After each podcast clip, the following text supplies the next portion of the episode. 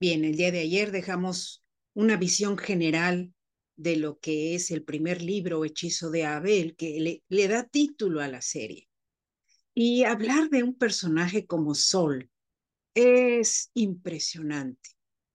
No queriendo dar muchos datos para que ustedes se interesen en leer, el leer el libro, pues no lo sé. No sé si lo voy a lograr porque ella es el personaje central a lo largo de los seis libros y va teniendo una serie de transformaciones impresionantes. Sí, repito la palabra impresionante porque no lo podría decir de otra manera. Ella, conforme van pasando los capítulos, se van a dar cuenta de que no pertenece al área donde se ubica en la primera historia. Ella llega como alguien que ha sido llamada llamada por el clamor del llanto de un huérfano, el único sobreviviente de una masacre provocada por los invasores, que llegan a una población y destrozan todo y lo queman todo. Ese lugar es vital para el recorrido de la historia. ¿Y cómo surge? Surge cuando yo visito por primera vez Europa y me doy cuenta de que en el olor gélido del viento observo un recuerdo ancestral. Me doy cuenta de que ha habido batallas sangrientas en muchas de esas poblaciones, de que la tierra fértil de algunos campos tiene material orgánico de muchas muertes. Y sí, suena un poco mm, terrible si lo digo de esta manera, pero a partir de ahí fue cuando yo me di cuenta de que esa mezcla cultural que fue avanzando del norte de Europa hacia abajo, contiene una gran, gran dosis de violencia. Y que, bueno, ¿quién no mira al cielo solicitando ayuda? La mayoría lo hace, ¿no? Sí, seas creyente o no lo seas, miras al cielo y solicitas ayuda en más de una ocasión de tu vida. Y independientemente de por quién clames, esa ayuda ha de llegar de muchas formas. Y esas muchas formas no necesariamente son deidades etéreas. Puede ser una persona que te va a alentar a construir un personaje, a crear la escenografía en tu propia piel de cómo desenvolverlo en el papel. Y ella es Sol. Sol a lo largo de la historia va a tener transformaciones impresionantes, como se los digo, ¿sí? Porque ella envuelve la historia en la magia, la intuición y la sabiduría. Y no me quedo corta al considerar que como mujer ella puede abrevar todo aquello que por eh, ciertos grupos y ciertas creencias fue considerado anatema, fue considerado asunto relegado a la brujería. Muchas mujeres que fueron llevadas a, las hogueras eran, eran personas con una gran in, intuición, personas que tenían una sensibilidad impresionante, lo que hoy podríamos llamar ese síndrome de Stendhal, que tú puedes percibir con gran claridad lo que tu entorno te está manifestando bueno, no todos y no todo, y no en los mismos niveles se encuentra ese tipo de síndrome.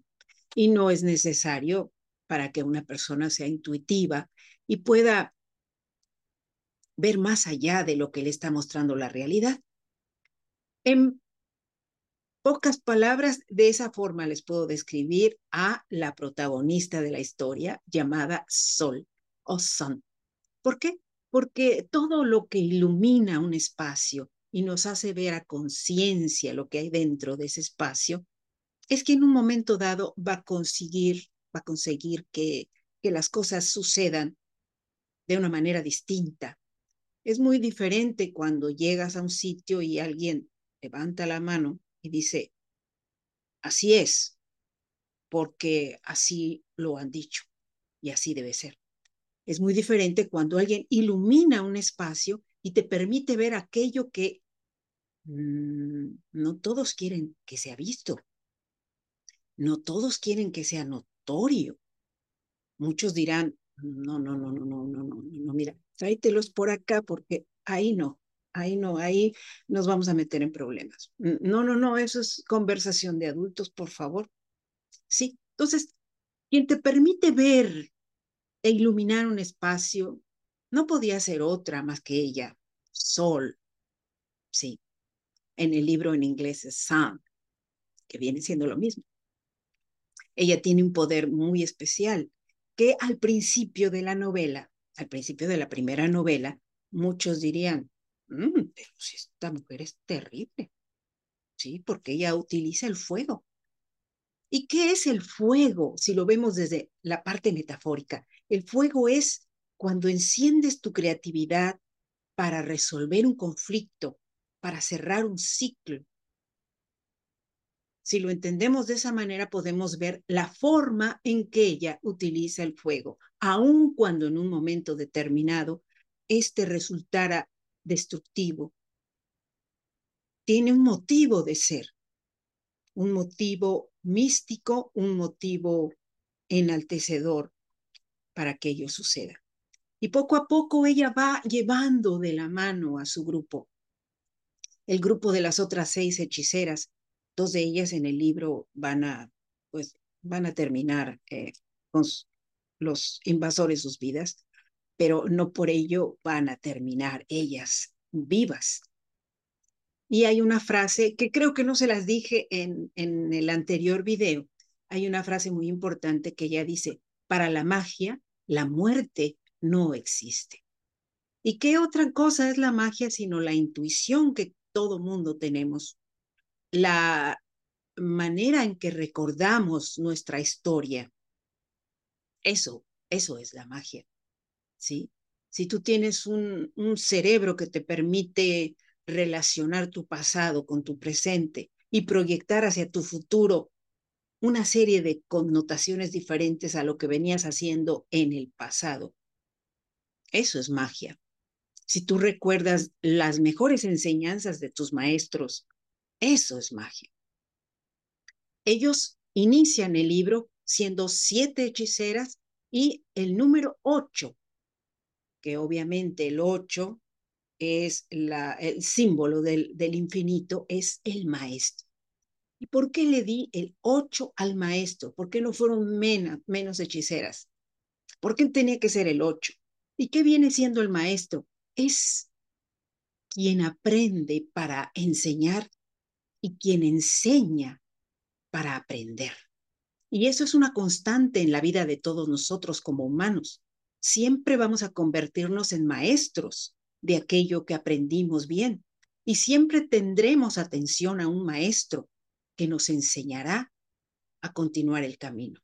Y en la vida, quien te diga que llegaste a comer, a reproducirte y a morir, está en un error llegamos a aprender.